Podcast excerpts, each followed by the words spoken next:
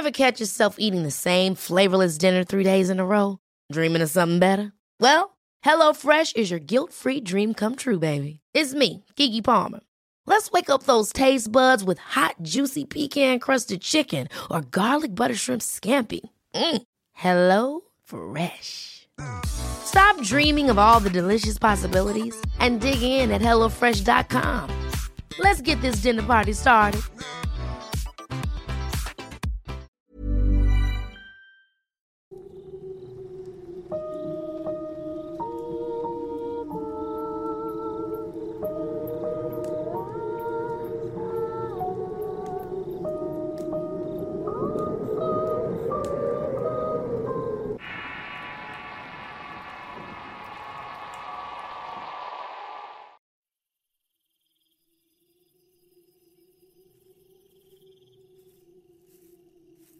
¿Qué tal? Soy Eduardo Liñán y antes de comenzar con el tema del día de hoy, quisiera desearles un feliz año nuevo a todos los oyentes. Este sin duda ha sido un año difícil, de retos, de cambios y de pérdidas lamentables, pero también una oportunidad de estar con nuestras familias y mostrar empatía con los menos afortunados. Como no podemos detenernos y la vida tiene que seguir, continuemos lo mejor que se pueda, siempre con actitud y compasión deseando que este año venidero sea una nueva oportunidad para todos. De parte de un servidor y el staff de Relatos de Horror, reciban una cordial felicitación y nuestros mejores deseos. Sin duda, hablar de Japón nos remonta a un país con una singularidad cultural que lo distingue de los demás países asiáticos. Tiene una cultura fascinante y multifacética. Por un lado está impregnado de las tradiciones más profundas que se remontan a miles de años. Por el otro, es una sociedad cambiante y moderna que coloca a los japoneses como uno de los grupos más sociales y étnicamente homogéneos del mundo. Hablar de la sociedad es un tanto complejo, más allá de lo que conocemos de este país asiático que fascina y sorprende. Existe un sistema de creencias religiosas e innumerables mitos que se han tejido a lo largo de los siglos. Para entender un poco mejor el tema de hoy y de dónde surge, tengo que hablar sobre la religión y las tradiciones japonesas. La religión en Japón es una mezcla de ideas del sintoísmo y el budismo. A diferencia de Occidente, la religión en Japón rara vez se predica, tampoco es una doctrina. Es en cambio un código moral, una forma de vida casi indistinguible de los valores sociales y culturales japoneses.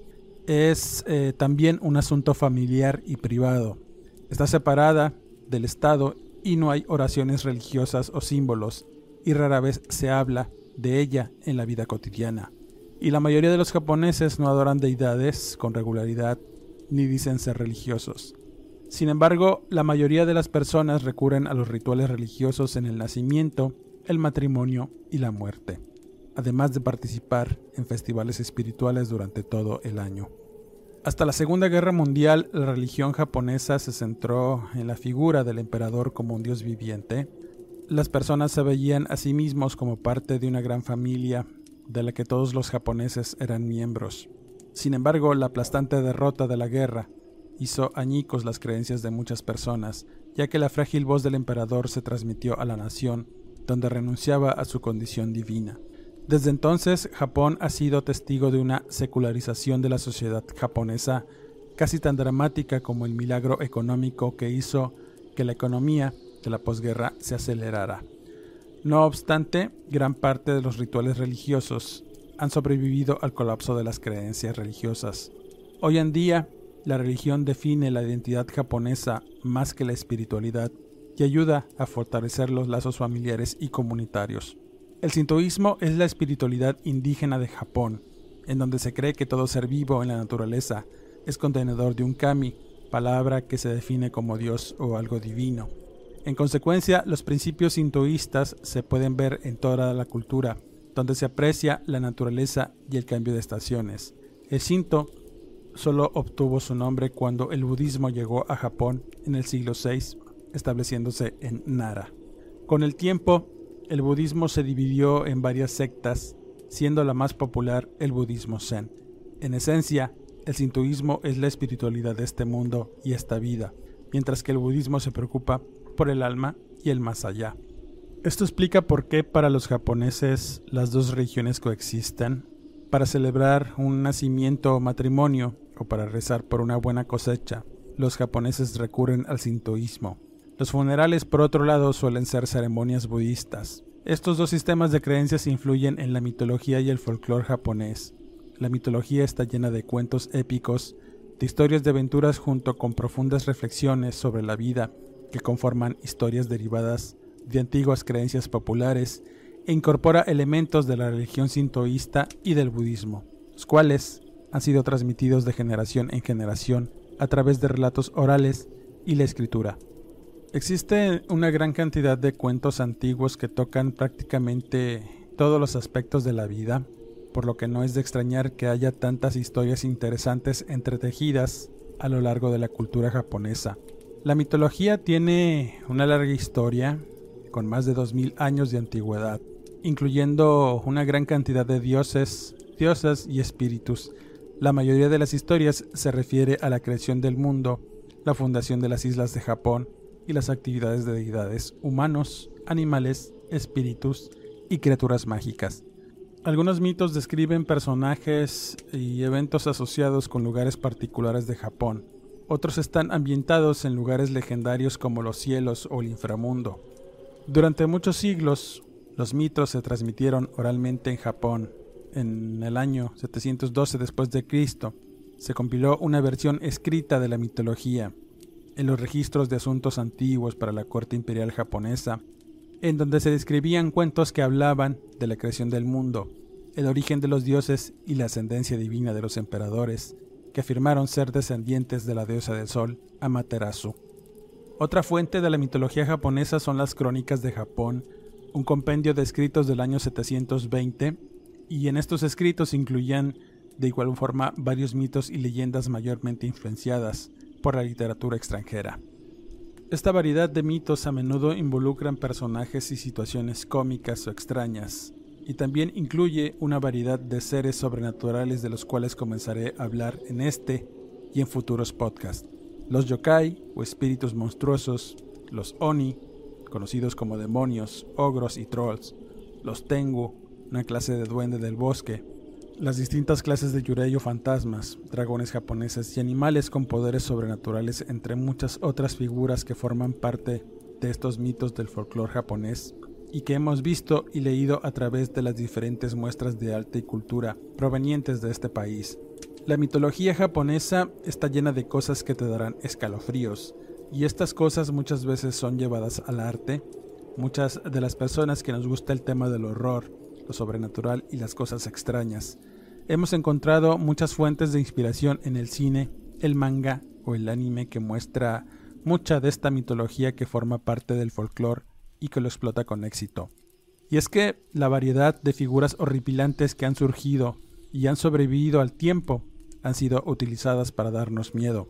Aunque no conocieras Japón del todo, gracias a algunas muestras de cine de terror, mangas o animes es que este país es conocido por sus fantasmas, monstruos realmente espeluznantes y que distan mucho de lo convencional o de lo que sabemos hasta ahora aunque si estudiamos un poco las figuras espeluznantes que forman parte de este folclore, vamos a encontrar muchas similitudes con las occidentales, de ahí que resulta interesante pensar en cómo los fantasmas nipones, por ejemplo, tienen marcadas semejanzas con aquellos que conocemos en este lado del continente. En este podcast voy a hablar inicialmente de los yurei o fantasmas tradicionales. Es común encontrar un sinnúmero de historias que hablan de estas figuras, historias japonesas que están firmemente arraigadas en la creencia del mundo espiritual. Los fantasmas surgen cuando alguien muere y su espíritu no puede pasar al más allá, ya sea porque los ritos funerarios no se completaron o porque la persona murió violentamente o con asuntos pendientes. Se cree que un espíritu que tiene una transición exitosa al otro mundo se une a sus antepasados en el más allá para velar por el resto de la familia viva. Se cree que los espíritus regresan una vez al año al mundo de los vivos, que es cuando estos honran a los muertos y dan gracias a quienes los cuidan. Durante este periodo se celebra una fiesta llamada Obon, entre el 13 y el 16 de agosto, en la cual se honra a los espíritus de los muertos. Dentro de este sistema de creencias en el más allá, también está aquella que menciona que así como hay espíritus buenos, los hay muy malos, traviesos o en raras ocasiones aquellos que te darán buena suerte. Por supuesto, con el tiempo, el folclore ha asegurado que ciertas historias de fantasmas sobrevivieran a través de los siglos. Algunas historias ficticias y otras que son basadas en sucesos reales. En la mayoría de las culturas alrededor del mundo, los muertos tienen una gran relevancia y Japón no es la excepción. La muerte es casi tan importante como la vida. Cuando una persona muere, su alma viaja al más allá, pero el camino no es fácil y cualquier obstáculo hacia ese objetivo puede hacer que ese espíritu se convierta en un yurei. Estas almas atrapadas en el mundo de los vivos y los muertos han tenido una gran trascendencia en el mundo de la narración de Japón. Leyendas, rumores, tradiciones y misterios han perdurado hasta nuestros días. Para entender un poco mejor este tema y por qué la muerte es algo serio en Japón, según la tradición sintoísta, todos tenemos algo divino dentro de nosotros, similar a lo que conocemos como un alma, sostenida por nuestra carne. Cuando morimos, esa divinidad se libera de nuestros cuerpos, transformándose en un espíritu, el cual tiene que llegar al más allá. Pero durante su transición se pueden presentar muchos obstáculos. Es por esta razón que cuando un familiar muere, los deudos tienen que velar por el difunto, ayudarlo y acompañarlo durante su viaje al más allá, mediante la realización de ciertos rituales. Una vez que haya superado todos los obstáculos al más allá, el difunto velará por sus familiares vivos en la tierra, para protegerlos de cualquier desgracia. Es por esa razón que en la mayoría de las casas niponas encontraremos altares para honrar a los muertos. Contrario a esto, a veces aquellos que han tenido una muerte no natural dejaron algunos problemas sin resolver o no tuvieron una ceremonia bien realizada, podrían estar atrapados entre la vida y la muerte. De ahí que se diga que los yurei son estas almas agonizantes que no descansarán hasta que resuelvan sus problemas terrenales. A un yurei, por lo general, se le representa como una persona sin pies, levitando en el aire, con pelo largo y negro. Usan un kimono blanco, el cual se usa durante los rituales funerarios para vestir al fallecido. También pueden tener alguna deformidad ya que toman la apariencia que tenían justo antes de morir, ya sea en un accidente o en un suicidio que le haya provocado daños en su aspecto. En la mayoría de los casos su apariencia depende de las circunstancias de su muerte, y según algunas creencias, los yurei son capaces de invocar poderosas maldiciones. No deambulan, sino que rondan un lugar eh, o alrededor de una persona en particular. En el caso de un lugar, a menudo es donde murieron o son enterrados. En el caso de una persona, a menudo es su asesino o a veces sus seres queridos que no les rindieron los debidos respetos funerarios.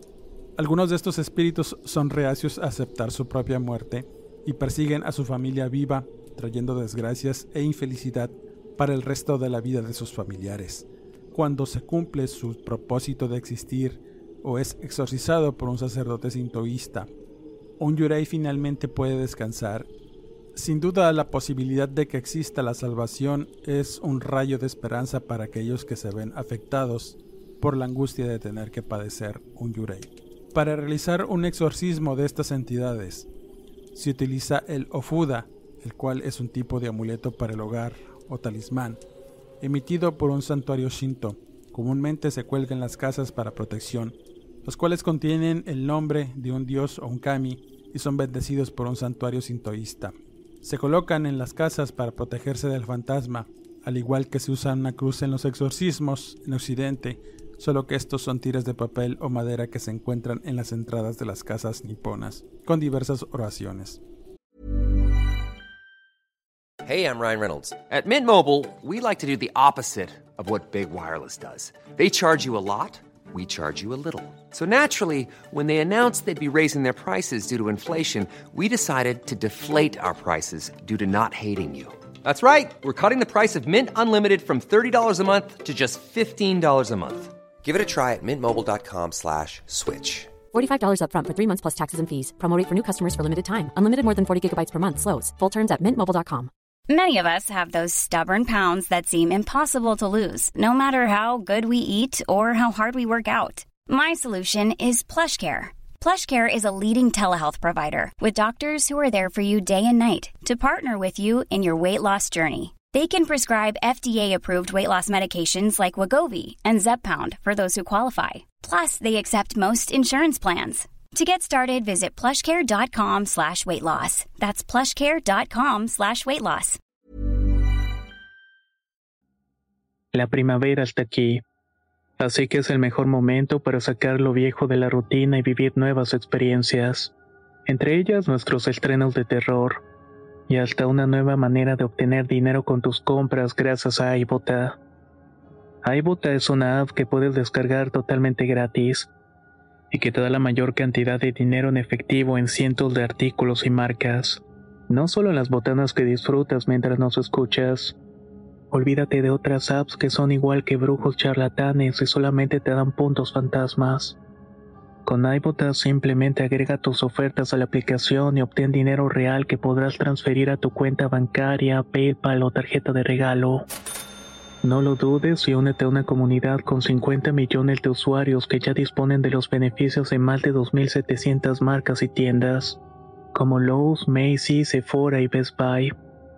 Y para que termines de convencerte, en este momento iBota está ofreciendo a nuestro público 5 dólares solo por probar iBota usando el código ROR cuando te registras. Solo tienes que ir al App Store o Google Play Store y descargar la aplicación iBota gratis para comenzar a ganar dinero en efectivo y usar el código ROR. Esto es iBota en Google Play o App Store y usa el código ROR. Aprovecha los nuevos comienzos y corre a descargar la aplicación para ganar más cashback.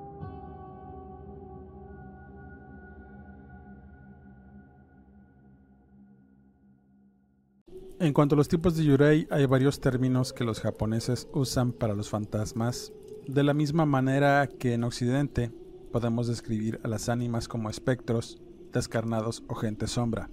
Al ser espíritus que se han visto impedidos de un lugar de descanso pacífico por acontecimientos dramáticos durante su vida, a menudo son víctimas de asesinato o suicidio. Estos se dividen en categorías amplias en función de cómo fueron despreciados o cómo buscan venganza o redención. En Japón es común creer en los espíritus sobrenaturales, superiores y temibles. Esta creencia está tan profundamente arraigada que influye enormemente en la cultura y la sociedad japonesa de nuestros días. Si analizamos podemos ver la idea del sintoísta de que todo tiene un espíritu o kami dentro de cada cosa y ser y la creencia budista de la vida después de la muerte. Con esa idea, algunos creen que los yurei son conscientes de su situación de muerte y que puedes dialogar e incluso ayudarlos a resolver su problema para que descanse el alma. Pero también están los yibakurei, el cual define a un tipo de fantasma atado a un lugar específico. Estos son los más temibles, ya que tienen una maldición que puede atrapar a quienes los rodean o las casas en donde murieron. Y de este concepto se desprende otro, el Jikobuken, un término para definir eh, una propiedad negra o una propiedad estigmatizada. Estas casas son clasificadas como lugares donde hubo una fatalidad o algún evento seriamente dañino. La ley en Japón es muy específica al respecto, la cual nos dice que deben de clasificarse y exponerse las propiedades donde ocurrió un asesinato, un suicidio o una muerte natural incluidos los casos en el que el cuerpo no se encontró por un tiempo. Una propiedad construida encima de un pozo, una casa junto a un cementerio o crematorio, o una hecha en la tierra que alguna vez fue de alguna secta, entre otros aspectos que le dan a las propiedades un motivo para estar en una lista negra que las marcará de por vida. Su precio es mucho menor ya que muchos se niegan a vivir en una casa con una historia oscura, por temor a que un yurei pudiera habitarla y por ende ocurrir eventos sobrenaturales que pudieran ser molestos con consecuencias funestas para los habitantes.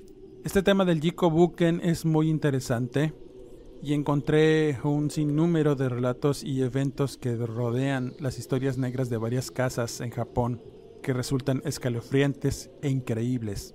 Y mayormente porque en últimos años se ha estado volviendo un gusto para varias personas el vivir en una casa con un pasado espantoso.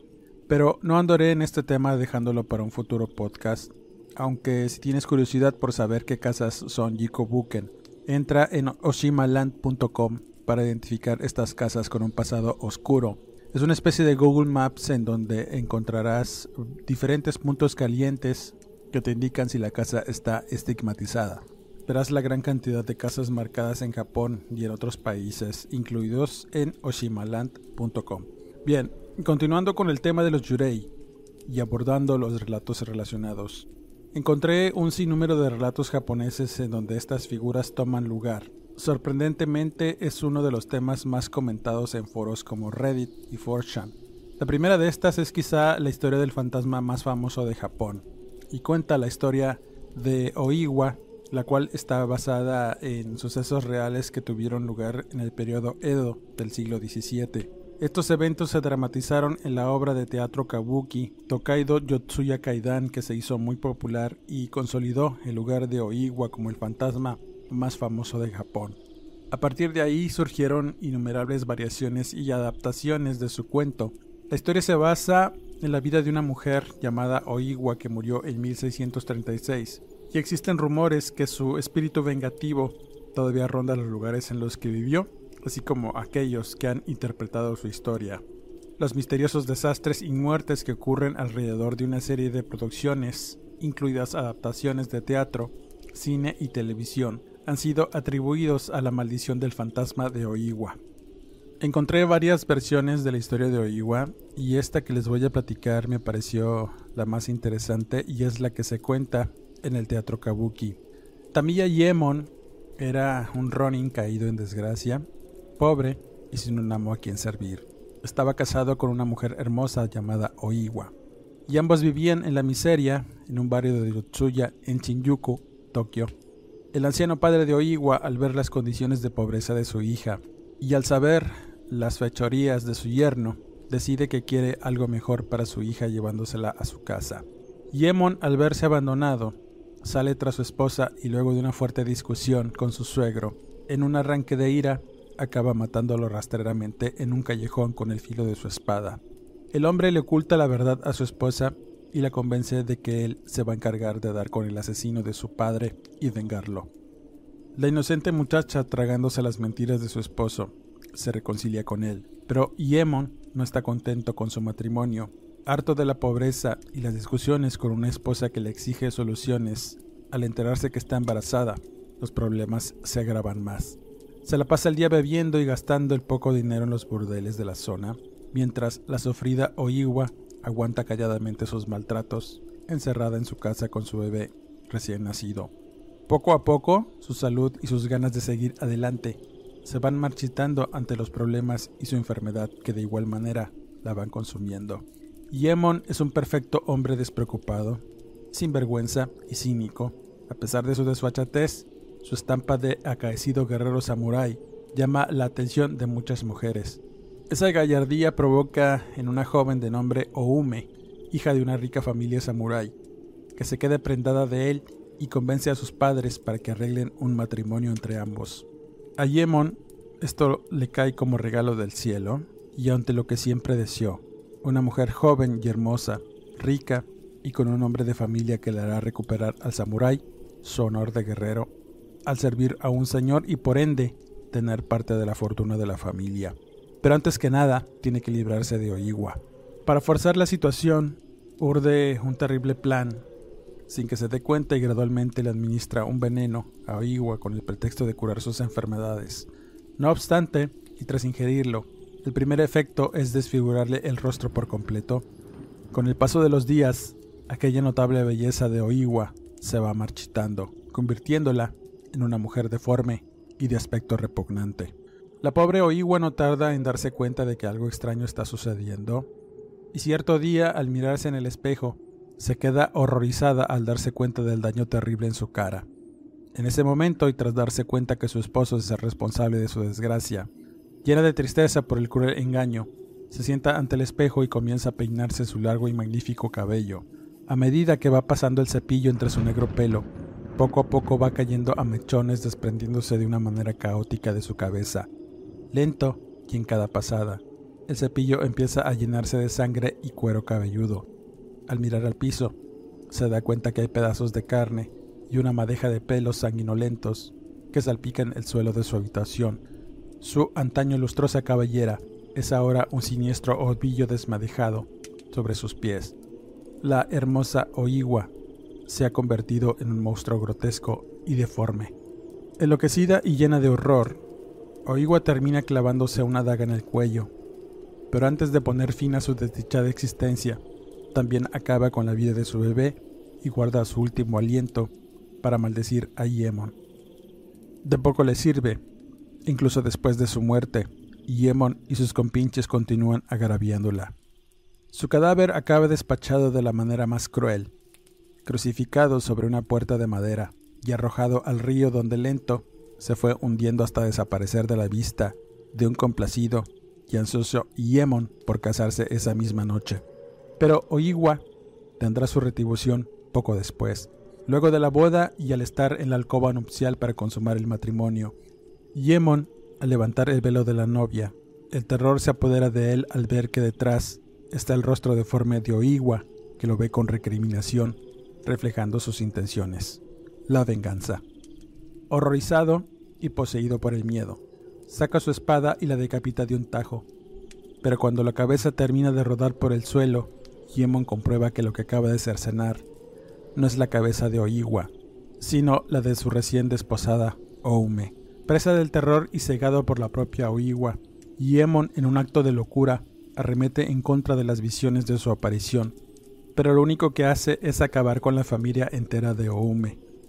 Al recuperar la calma y ver la magnitud de sus actos, decide escapar y consigue librarse momentáneamente de la cólera de su exmujer muerta.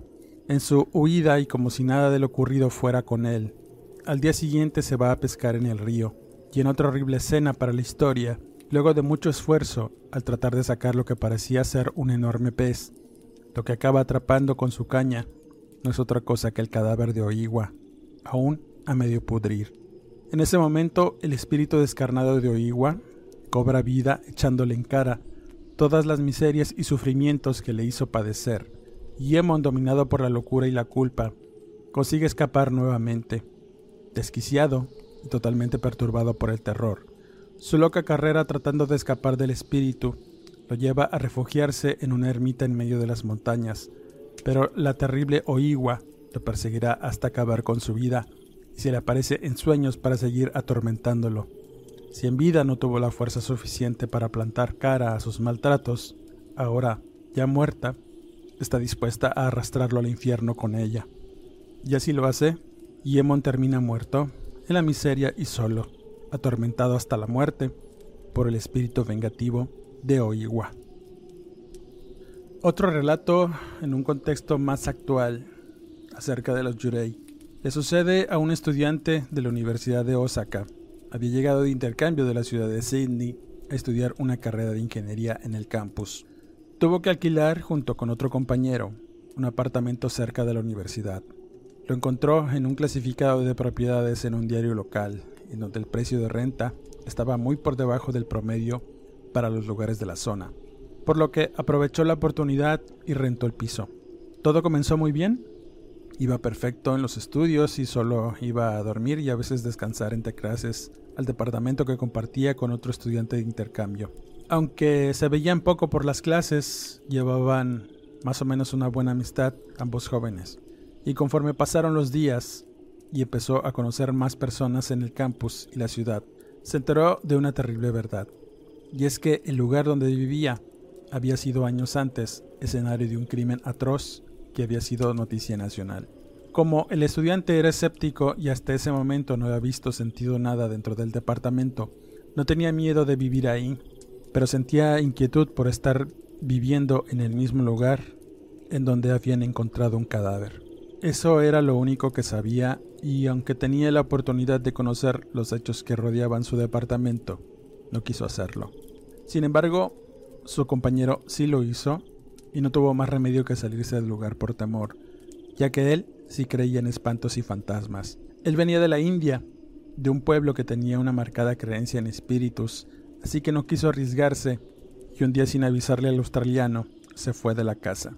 Lo realmente inquietante sucedió días después de que su compañero se fuera, y es que reveló que durante la madrugada era despertado por un ruido en el baño que le indicaba que las llaves estaban abiertas y corría el agua. Muchas veces se levantó solo para darse cuenta de que todo estaba en orden. Durante varias noches pasó lo mismo, y en una de esas, además del ruido del agua, se agregó otro más. El joven contaba que mientras se bañaba, entre el ruido de la regadera, escuchaba uno muy extraño, un gorgoteo. Era como si alguien estuviera hablando bajo el agua, ahogándose, decía el joven. Sin querer sugestionarse no hizo caso a esas manifestaciones, pero sí notó cosas raras en la casa. La bañera además tenía manchas que no se quitaban con ningún limpiador. Además del espejo y el piso adoquinado tenía una mancha alargada que corría desde la habitación hasta el baño. Era muy extraño y al revisar, volteó un tatami donde colocaba la cama y debajo había una mancha oscura de color marrón. Pensando que era humedad, lo dejó pasar. Pero una madrugada, de nueva cuenta ese ruido de agua con el gorgoteo. Lo puso ansioso y se levantó furibundo para intentar acallar aquel ruido. Al entrar en el baño, un torrente helado lo despertó de la modorra, y al mirar a la bañera, pudo distinguir a una persona que estaba metida con medio cuerpo sumergido en el agua. Era una mujer de largos cabellos negros y una piel putrefacta, verdosa y con avanzado estado de descomposición. El rostro descarnado dibujaba una mueca de horror y dolor mientras hacía ese ruido del gorgoteo, como suplicando por alguna clase de ayuda. El horror y la repugnancia que sintió lo hicieron salir despavorido de la casa, sin entender realmente qué fue lo que vio. Se fue a refugiar con un vecino, también extranjero al que le pidió ayuda, y juntos fueron a revisar el departamento, sin encontrar absolutamente nada. El estudiante en pánico no quiso quedarse a dormir en ese lugar, y mejor se fue con un compañero del campus. Por la mañana lo primero que hizo fue investigar el suceso ocurrido en el departamento, y al enterarse sintió aún más pánico. En la noticia se contaba que un hombre de unos 20 años y su madre vivieron en ese lugar. Por razones desconocidas, el joven un día llegó de trabajar y con un martillo comenzó a golpear severamente a su madre mientras veía la televisión, dejándola malherida en medio de su habitación en tanto el joven continuaba viendo un programa de comedia. Al terminar el programa, arrastró a su madre aún viva hasta el baño, donde la metió en la bañera y abrió las llaves del agua para dejar sumergido su cuerpo hasta ahogarla. Así pasaron varios días hasta que los olores putrefactos alertaron a los demás vecinos. Finalmente la policía irrumpió en el departamento y mientras el joven desayunaba, los policías lo arrestaron y al revisar se dieron cuenta de la atrocidad cometida. De la mujer solo quedaban huesos sumergidos en un caldo asqueroso de despojos putrefactos. El joven había intentado disfrazar el hedor con líquidos aromatizantes. Nunca se supo el motivo por el cual el sujeto acabó con la vida de su mamá. El estudiante al saber todos los detalles y al ver las fotos de nota roja del mismo lugar donde ahora vivía, lo hicieron sentir náuseas y pánico al comprender que había visto a un fantasma. Por lo que sin demora sacó sus cosas del departamento y se fue a vivir a una comunidad de estudiantes foráneos en donde nunca más estuvo solo, teniendo de pavor a las bañeras y a las habitaciones pequeñas. Con esta historia cierro este podcast. Como comentario final diré que Japón es uno de los países del mundo con mayor tradición mitológica. Espíritus, fantasmas y demonios aparecen en centenares de leyendas que narran desde la creación de las islas hasta las heroicas batallas de guerreros y humildes campesinos en contra de las fuerzas del mal. Todas estas leyendas con raíces sintoístas y budistas, las historias de seres del inframundo, han llegado hasta la actualidad de la mano de la literatura, el cine y el manga. Aunque muchos conocemos aspectos básicos acerca de la mitología japonesa, hay un vasto universo por conocer que envuelve vida, tradiciones, creencias, sociedad y cultura que solo el pueblo japonés tiene. La mitología japonesa dentro de todas las conocidas es una de las más complejas de entender. De ella incluso parten términos que se usan en el lenguaje actual de Japón. Se compone de un complejo sistema de creencias, por ejemplo, el panteón del Shinto, que solo representa una parte de la mitología, comprende una gama numerosa de dioses y se tiene la creencia que la mitología china y la japonesa son muy similares. Casi se toma como que son las mismas, debido a la gran influencia de la antigua China sobre esta. Esta, a diferencia de otras mitologías como puede ser la griega o la nórdica, en donde es fácil distinguir lo que es un mito y lo que es real, para los japoneses es todo lo contrario. Cuesta realmente determinar cuáles historias son para ellos mitos y cuáles son verdades. Como siempre, agradezco el que me hayan dado la oportunidad de escucharme. Sus pulgares arriba. Suscríbanse al canal de Relatos de Horror. Activa las alertas Si te gusta la lectura y quieres sumergirte en el relato de horror escrito, búscame en Facebook como Eduardo Liñán, escritor de horror. Quedando de ustedes y deseándoles felices fiestas. No me despido y hasta el siguiente podcast.